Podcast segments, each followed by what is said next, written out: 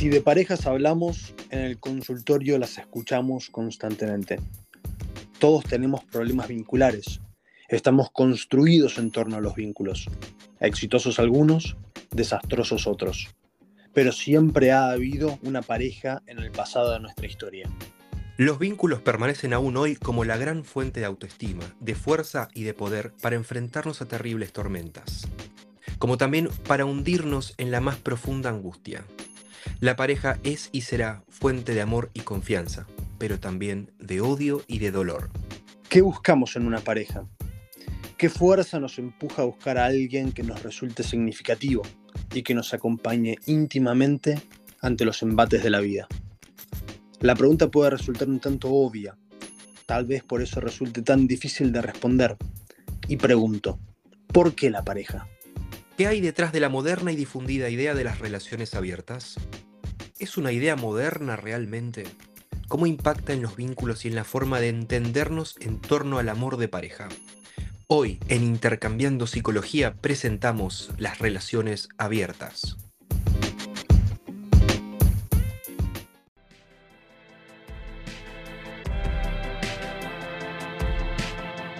La psicología está en todos lados. Está presente en la vida de todos. Nos vamos a informar, aprender y entretener. Por eso, acá estamos, intercambiando psicología.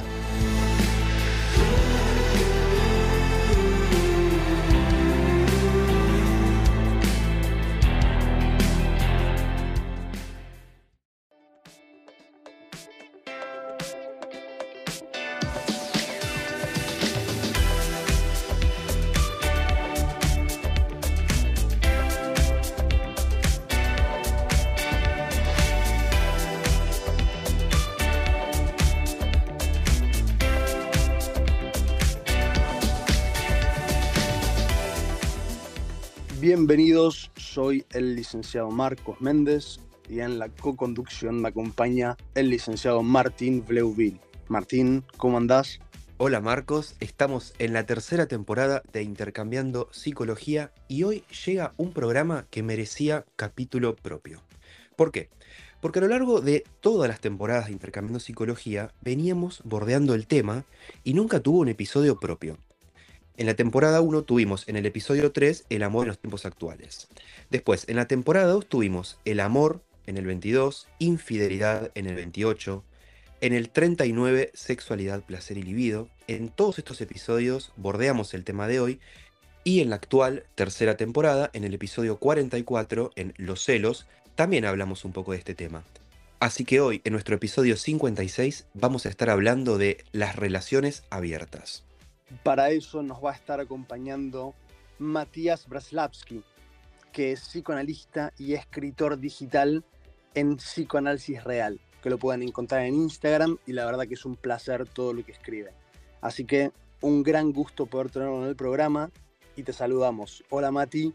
Buenas, ¿qué tal Marcos Martín? ¿Cómo están?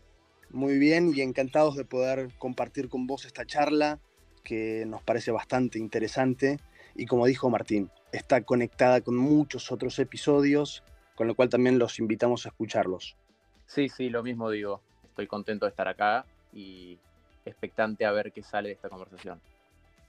Las relaciones abiertas, un tema muy actual, un tema que llega con mucha frecuencia al consultorio, a la clínica, y nos preguntamos acá desde Intercambiando Psicología, ¿por qué?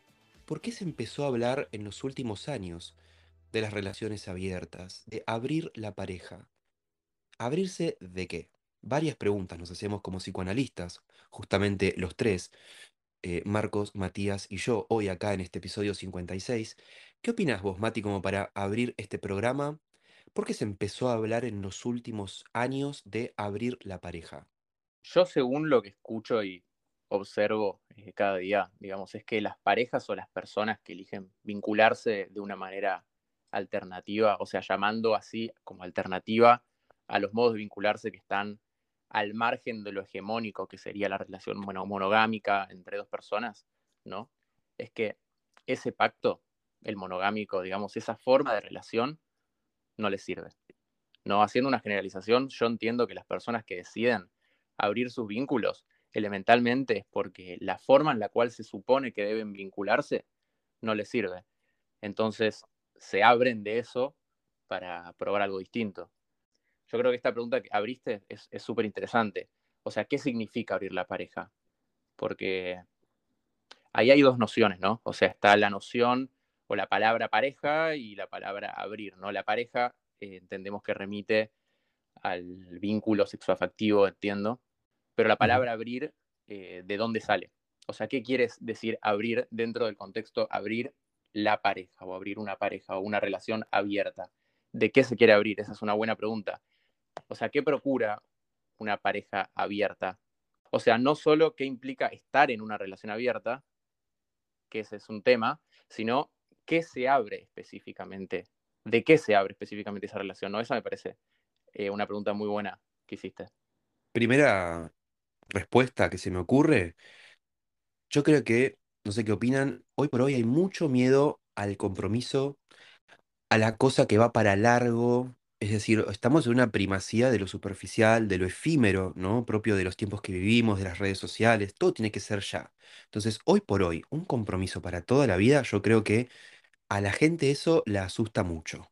Entonces, Mati, la primera respuesta que se me ocurre, no sé qué opinás, de responsabilidades, de compromiso. Me abro de eso un poco, ¿no? Abrirme del compromiso. Abrirme de la angustia inconsciente, ¿por qué no? De saber que me comprometo, me enamoro, salgo con una persona, pero que implícitamente esto es para toda la vida. ¿De verdad algo es para toda la vida hoy por hoy? Sí, es interesante. Escapar del compromiso o de siempre pensar que hay algo más de lo que tenemos siempre nos lleva como a, querer escapar o cambiar, eh, ya sea, digamos, o sea, hay casos puntuales siempre en todo esto, ¿no?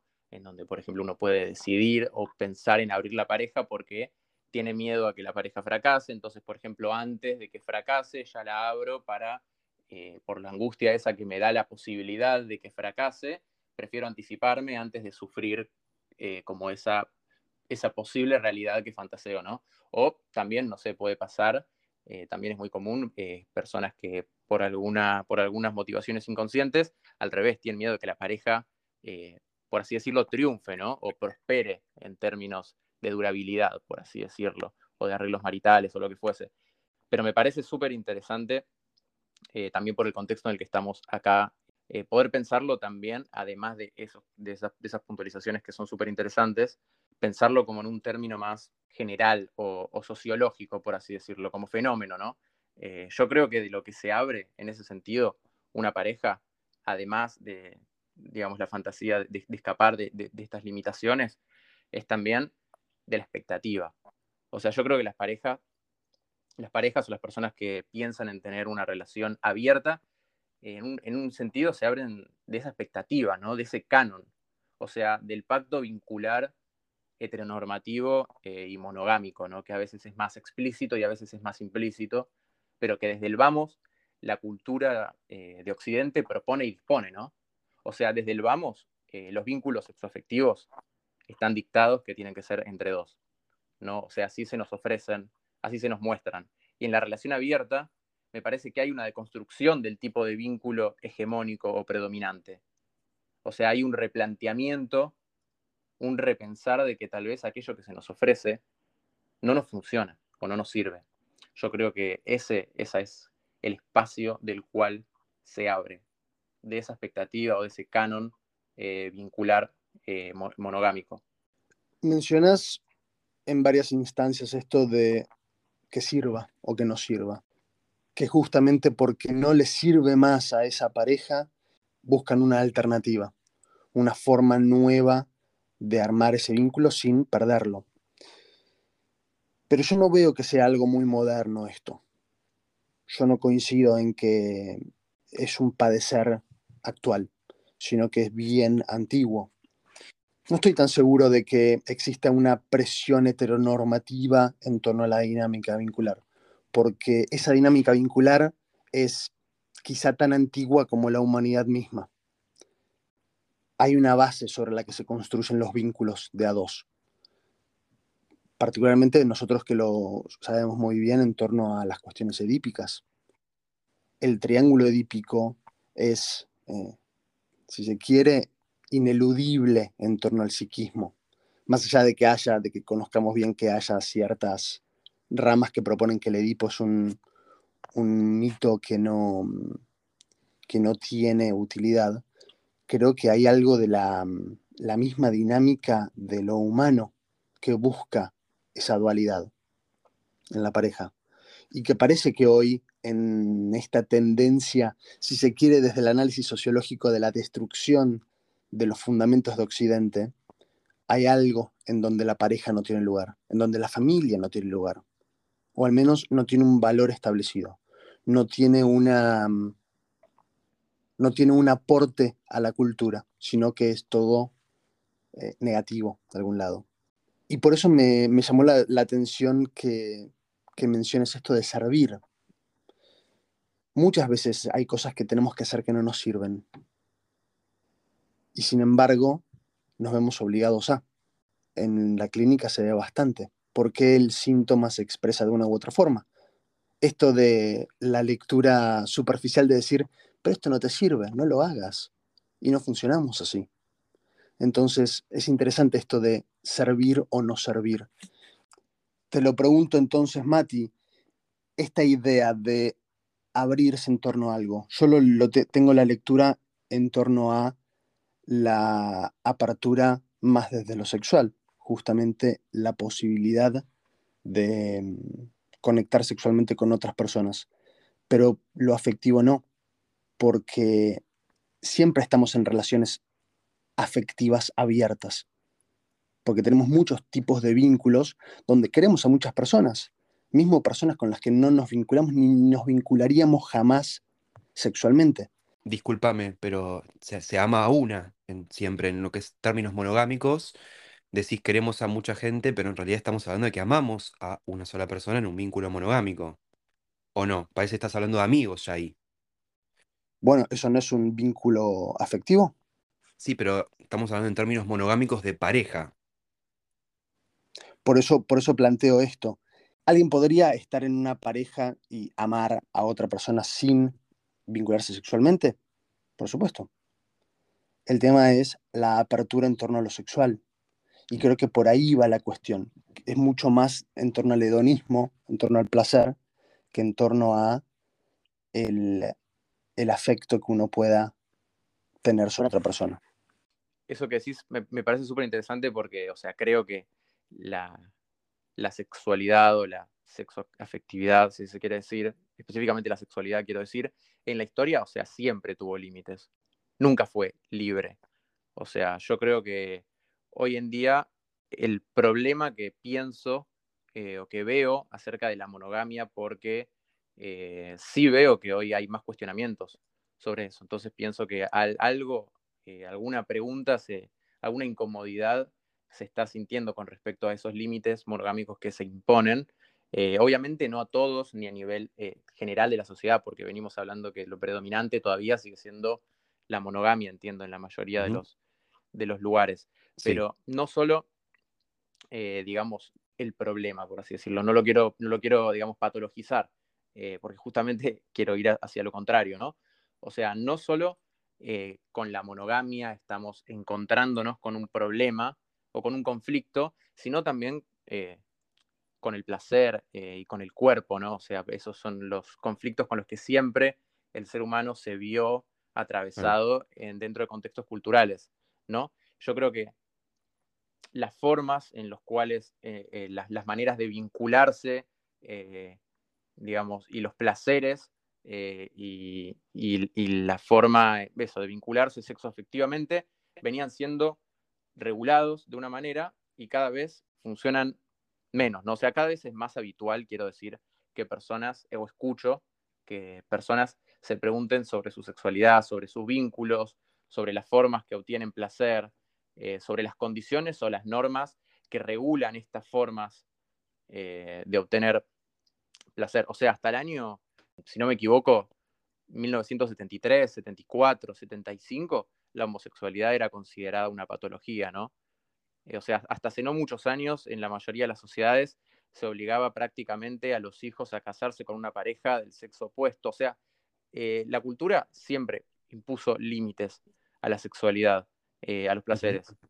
Entiendo que se está preguntando por los dispositivos y las normas sociales que lo venían regulando. Yo creo que ese es un punto que hoy está muy en auge y también acá en Argentina, desde hace unos años, con todo el movimiento eh, feminista y contradiscursivo de los últimos años. Es muy interesante el punto que estamos tocando porque siento como que estás diciendo que hay cosas que quedaron desfasadas. Me parece que estamos hablando de que siempre hubo, obviamente, libertad sexual, lo que pasa que hoy quizás es más visible, hoy es más, em, está más expuesto, y está bien que así sea, pero digo, me parece como que decís como que capaz quedaron desfasadas las cosas, ¿no? De repente hay una libertad sexual que está desfasada de lo que es la monogamia. Yo, yo me refiero a que una cosa fue llevando a la otra. Entonces, a partir de esta libertad sexual, mucho más expuesta y más visible que estamos viendo hoy, yo digo que las sociedades se empezaron a replantear ciertas cosas que antes no estaban puestas en tensión. Entonces, a tanta libertad sexual, a, a tanta apertura, la pareja monogámica empezó a hacer ruido en la sociedad. Che, ¿qué onda esto? ¿No? Hay que revisarlo y ahí empezaron estos términos poliamor, abrir la pareja. Yo sostengo que viene por este lado, ¿no? Que empezamos a avanzar con ciertas aperturas, entonces otras cosas que hacíamos o que estábamos acostumbrados nos empezaron a sonar como raras y ponerlas en, en tensión. Que al fin y al cabo está perfecto, porque eso pasa con los grandes cambios. Se ponen en tensión estatutos o cosas que venían instauradas de muchos, muchos años atrás y hoy por hoy se ponen en tensión cosas que antes eran así, implícitas y no se tocaban. Los límites estructuran, y esto creo que lo hemos hablado en algún que otro capítulo. Entonces, hacen falta límites para que la subjetividad pueda armarse. Llámese aprender un idioma en vez de otro. Eso es un límite que se establece. Si se quiere, implícitamente. ¿Por qué? Porque naces dentro de un contexto. Entonces, el problema de, de decir los límites son malos y lo pienso en hablándole a, a mi yo de, de 15 años atrás y digo, claro, ahora lo entiendo. Los límites permiten que funcionemos.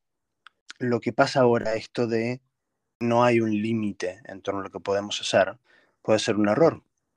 Puede ser muy tentador, muy seductora la propuesta, pero que en lo que se da en la realidad es muy, es muy complejo esto de la diferencia entre tener una fantasía y cumplirla, sea consciente o inconsciente, sea la fantasía sexual, es muy distinto a lo que después podemos experimentar. Entonces hay que tener cuidado con esto, cuidado con la ausencia de límites. Y sea la monogamia o al menos el uno a uno, es un límite, por supuesto.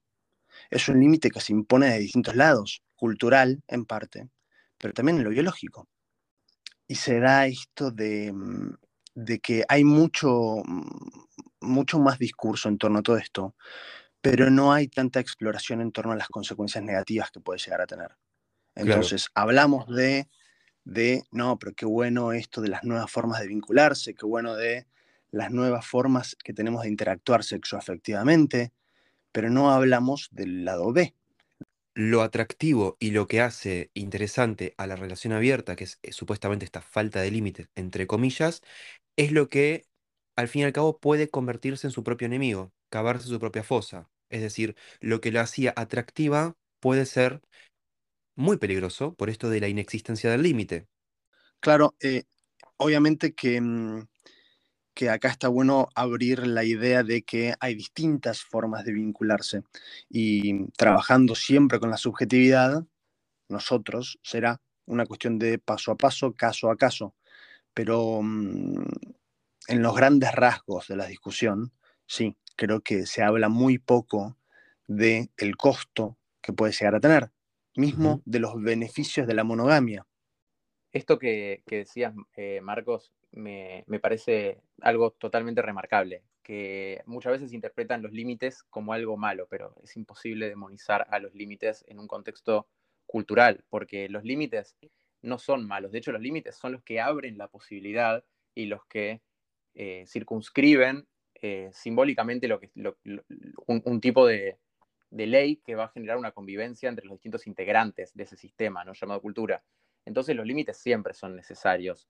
Eh, y hay límites que son buenísimos y súper habilitantes en este sentido y que nos permiten ser mucho más libres. Eso me parece buenísimo. Hay límites que, que lejos de limitarnos permiten liberarnos. En ese sentido, eh, yo lo entiendo así.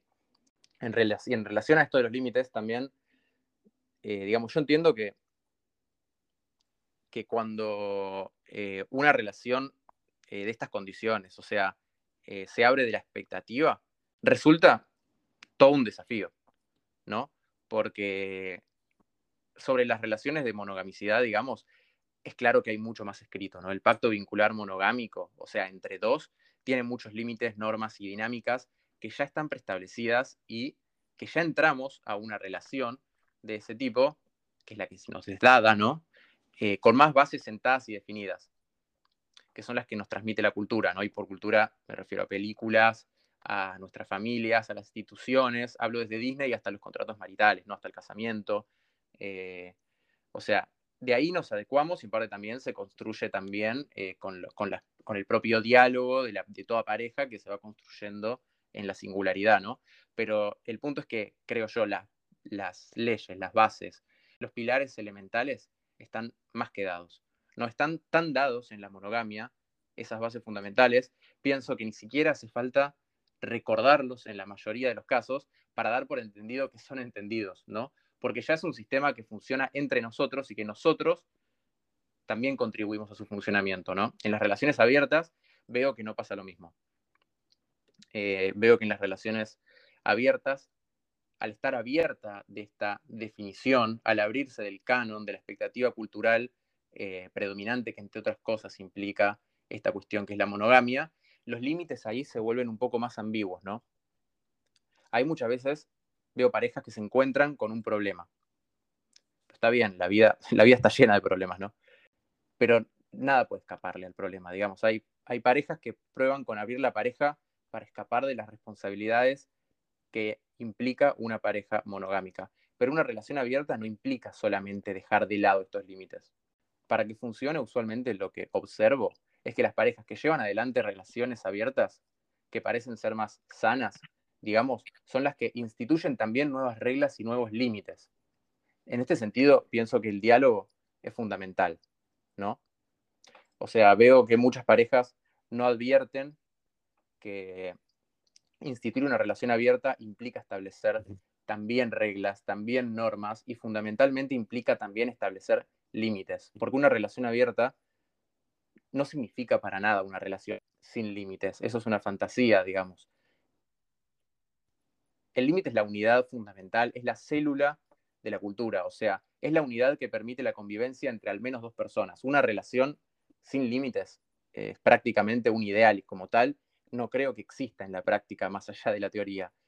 El hecho de que una relación sea abierta no implica que no tenga límites.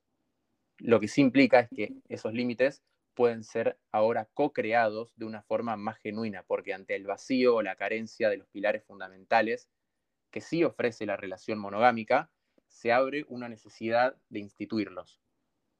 ¿no? Para que una relación eh, de este carácter funcione, usualmente se debe llevar un trabajo para convenir los términos que, que acompañan a sentirse cómodos, ¿no? Casi más es pensar en un, en una propuesta nistiana de matar a Dios, matar las reglas de convivencia, y de ahí la propuesta de Nietzsche de tener que construir nuevos valores.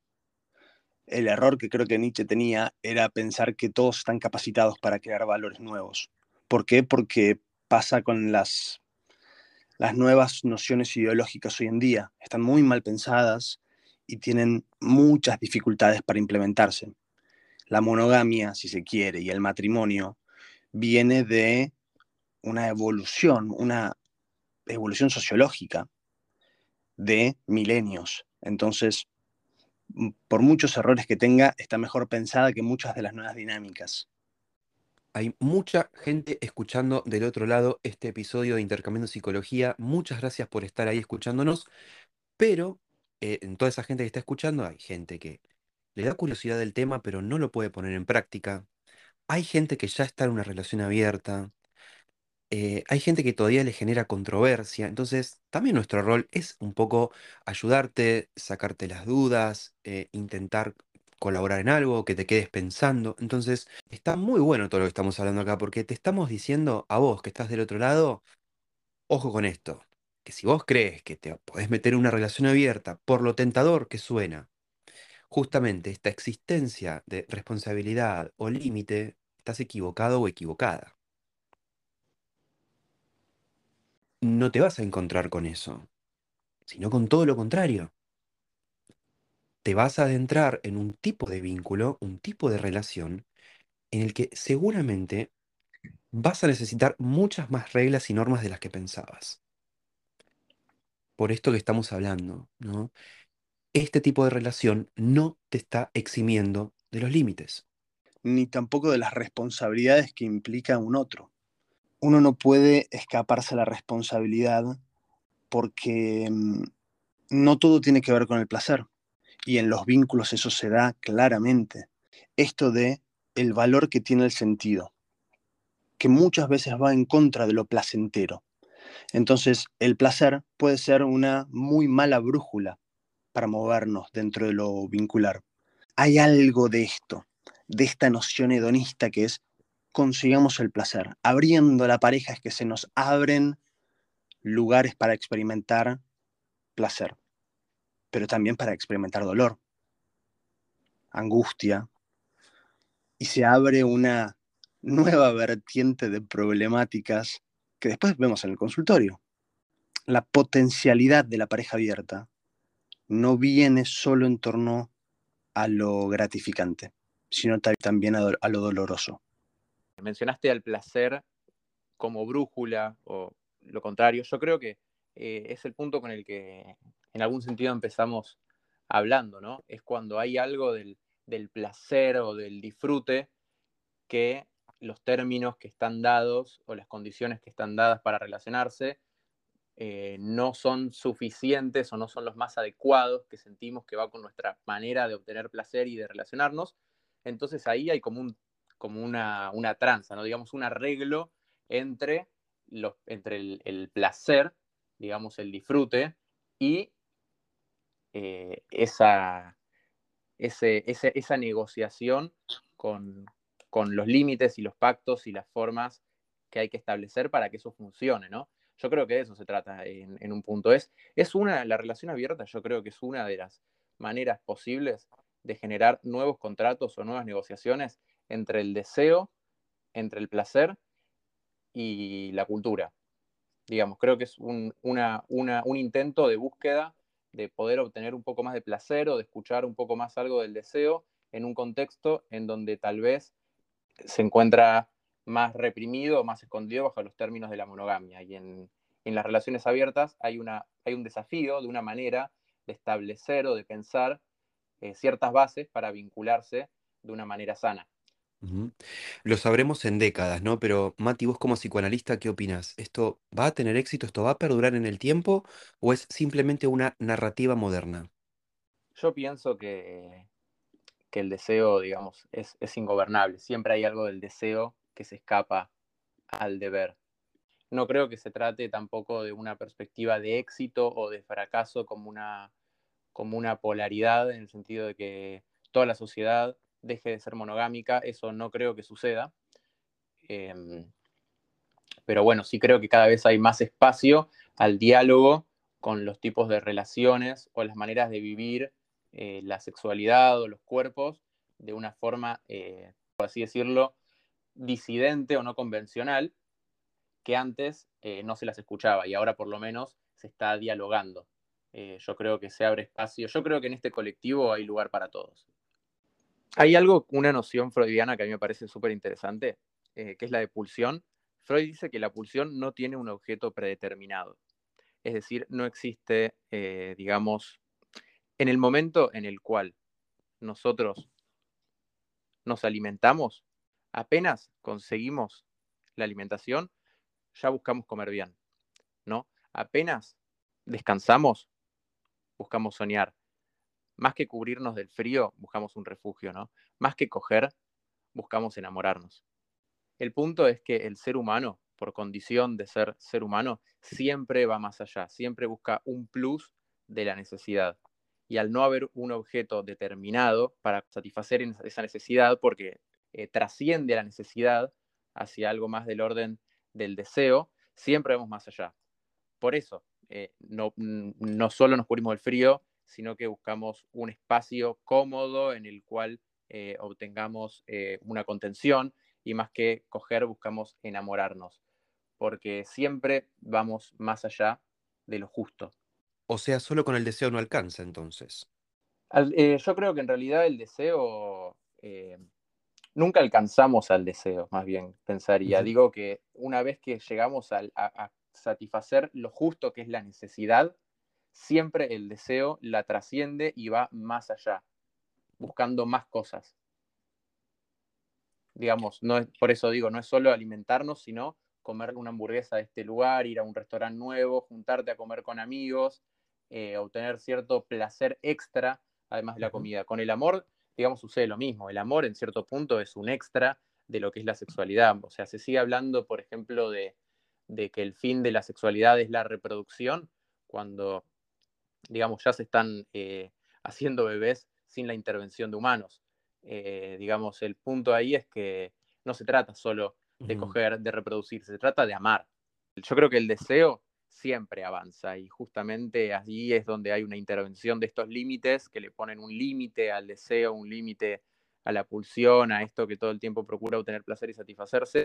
Hay un negocio en donde de repente esta satisfacción eh, instantánea se cede en plus de obtener una relación a más largo plazo y poder acompañarse en las vidas, eh, etcétera, digamos. Eh, en ese sentido, es algo de lo que hablamos hace un rato, de los límites que muchas veces eh, sacan o, ponen un límite justamente a la satisfacción instantánea, pero a largo plazo, de repente, puede generar sensaciones muy lindas como poder construir vínculos, ¿no? Los vínculos se construyen, como veníamos diciendo, a partir de los límites, en cierto punto también a los límites del deseo buscamos ser únicos para el otro. Y ahí es donde está forjado el contrato monogámico. Vos sos único para mí, yo soy único para vos. Entonces, eso es un poco la diferencia entre enamorarse, ver al otro como ideal, y el amor, elegir al otro a pesar de todos los defectos que pueda tener. Pero en esa elección hay un límite, que es te elijo a vos y sacrifico quizá lo más valioso, que es todo el resto del mundo. Ahí es donde está el sacrificio del vínculo uno a uno y donde nos sentimos realmente amados, nos sentimos realmente valorados en nuestra distinción. Y para la gente que está del otro lado escuchando, entonces, ¿cuáles pueden ser los límites que existan en una relación abierta? Eh, si estamos diciendo que dentro de todo hay que intentar poner límites porque eh, si no, digamos, mm, puede ir a lugares no tan buenos por todo lo que ya hablamos, ¿no? Acerca de la inexistencia de los límites. Bueno, buscarlos, ¿no, Mati? Construirlos. ¿Cuál puede ser el límite dentro de una relación abierta? Bueno, se puede ir al cine o no se puede ir al cine. Se puede salir a cenar o no se puede salir a cenar. Con el tercero o la tercera, digo, ¿no? ¿Cuántas personas? ¿Con cuántas personas puedo estar o no estar? Después, otra cosa que a mí me preguntan mucho en terapia es esto de, ¿Me entero o no me entero? Es decir, o sea, ¿está permitido contar o no contar? Si está permitido, después, ¿me, pone verdaderamente bien? O sea, ¿de verdad me resbala o me, al final me quedo mal sabiendo con quién estuvo? ¿Quiero saber el nombre? ¿Quiero saber la cara o no? Ahí empieza, te remueve un poco, ¿no? Si es más lindo que yo, si es más linda, si es más alta, si es más baja, si es más alto, si tiene más abdominales, si tiene menos. Digo, hay parejas abiertas que tienen este contrato de me tenés que contar con quién estuviste. Y hay otros tipos de relaciones que es, mm, te cuento que estuve con alguien, pero no te digo con quién. Totalmente, creo que esos son eh, los grandes límites también a establecer en una pareja abierta. Y que cuando no se establecen y se dan por hecho, como los límites muchas veces sí se dan por hecho en las relaciones monogámicas porque ya están súper escritos, acá no. Ahí está el desafío ahí está en donde muchas relaciones eh, abiertas entorpezan porque se encuentran con esta limitación de no tener límites. Entonces muchas veces esa libertad lleva a los malos entendidos y a los enojos y a las frustraciones y a las culpas. Entonces yo creo que el diálogo eh, en estas cuestiones es fundamental. Nos contamos con quién estamos, no, si vivimos juntos puede venir a casa cuando vos no estés o no, puedo ir al cine, puedo salir más de dos veces, puedo salir tres, se la puedo presentar a un amigo, eh, puedo hablar por WhatsApp o solamente eh, verlo, puedo, no sé, etcétera. Digo, ahí está el punto, ¿no? Podemos seguir hablando de esto porque cada relación abierta tiene que establecer sus propios límites, lo cual puede estar buenísimo, pero es un trabajo, es un trabajo que se tiene que hacer con el mm. diálogo y con la palabra. Sí, la verdad que qué quilombo. O sea, la verdad me sale decirte eso, qué quilombo. Al fin y al cabo parece que la relación monogámica no estaba tan mal como cierta parte de la sociedad puede llegar a pensar. Puedes tener este tipo de relaciones, obviamente, tanto monogámicas como las relaciones abiertas. Cada uno es libre de tener la relación que considere que mejor va con uno mismo. Pero desmitifiquemos por lo menos algunas cuestiones. Que este programa sirva para eso, aunque sea. Corramos el mito de que es más fácil. Corramos el mito de que es más liviano. De que nos liberamos de ciertas cosas. Eso es un error. Te vas a tener que, o sea, te vas a encontrar teniendo que charlar mucho más de lo que te imaginabas, poniendo más muchos límites o, conversaciones de las que imaginabas, ¿no? Porque mm, si no, ya prácticamente no hay nada. O sea, si es una libertad total y absoluta y encima no hablamos nada, no está, digamos, charlado con antelación, ¿qué nos queda? ¿Qué es esto? Nos queda la elección. Qué interesante pensar que todas las relaciones son abiertas. Todos podemos elegir a todas las personas. Pero lo que diferencia a la pareja monogámica es lo que elegimos. Yo puedo elegir a todas y te elijo a vos. Quizá podemos pensarlo no como más fácil o más difícil, sino que involucra sus propias dificultades, para las cuales de repente no estemos preparados porque, sea culturalmente, no se ha experimentado mucho con la cuestión, no se ha profundizado tanto en las implicancias que puede tener a largo plazo eso, donde de repente otro tipo de vínculos sí han pasado y sí hay experiencias de las cuales podemos nutrirnos. No está ni bien ni mal, es distinto, pero podemos enfrentarnos a esas dificultades de la mejor manera o quizá cruzarnos con que no estamos para eso. Pero es un tema para seguir hablando, para seguir discutiendo y creo que es un muy buen diálogo el que armamos acá, de poder interactuar entre nosotros y, y proponer estas ideas y explorarlas exactamente, y entender que existen tantas relaciones abiertas como personas en el mundo, ¿no? Estamos hablando de las subjetividades. Cada uno tiene que eh, autoanalizarse, ¿no? Es decir, pensarse a sí mismo, pensarse a sí mismo, reflexionar para adentro, reconocer más o menos qué es lo que le pasa por dentro y decir, ¿esto es para mí o no es para mí? ¿Yo verdaderamente puedo sostener esto o no? Al fin y al cabo, me voy a terminar poniendo más celoso, celosa. Porque eso es también lo que, e, ese es también el kit de la cuestión, ¿no? Los celos. No lo quisimos nombrar porque da para episodio aparte y ya tenemos un episodio sobre celos justamente en esta temporada, la, tercera temporada. Pero básicamente el, el punto en el que tambalea también todo el tema de la relación abierta es esto, los celos. ¿Qué tan celoso, celosa me pone justamente saber que existe un tercero o tercera que existe alguien más vinculándose con mi pareja, con la persona que tengo al lado. Bueno, Mati, la verdad que fue un programón.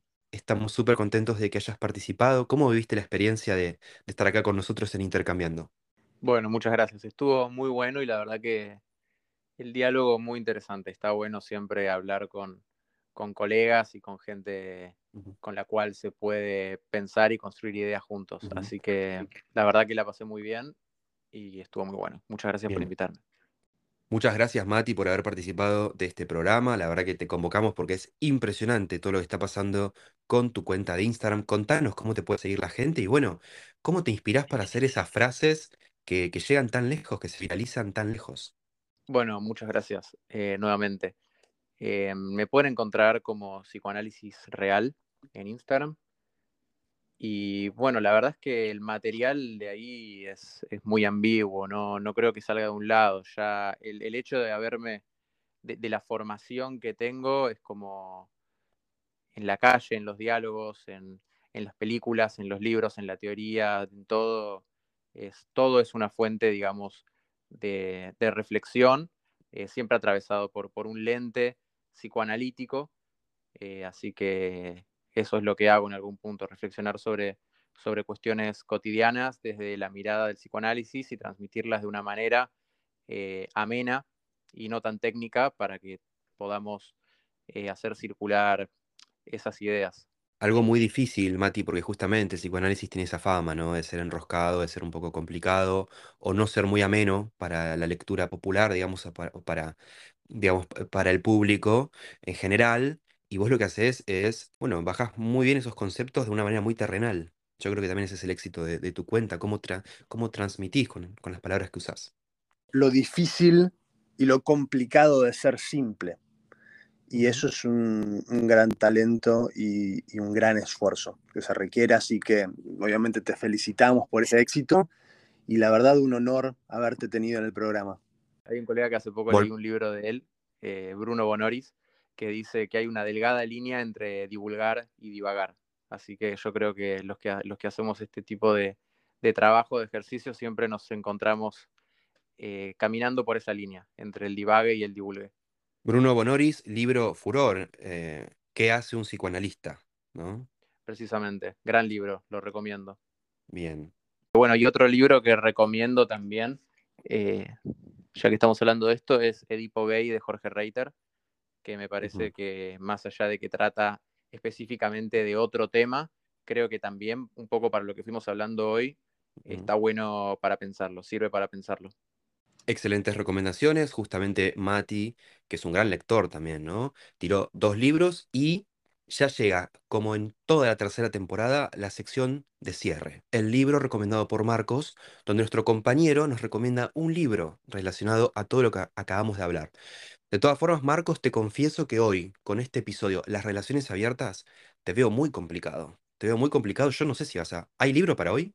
Cada libro que mm, voy presentando en los episodios tiene que ver directo o indirectamente con la temática de la que hablamos y hay en ese libro contenido el potencial de reflexión en torno a las temáticas. Así que sí, hoy hay otro libro.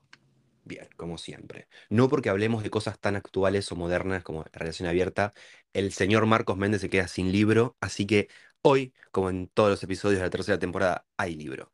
Muchas gracias a todos los que llegaron al final y nos encontramos en el próximo episodio de Intercambiando Psicología.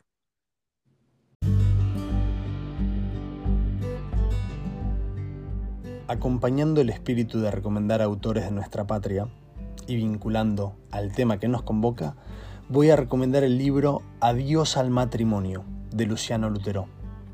Psicoanalista y filósofo, tiene una gran producción académica y literaria, con varios títulos de su pluma. El libro de hoy se centra en la pareja, particularmente en la pareja como problema del siglo XXI. ¿Pero por qué problema?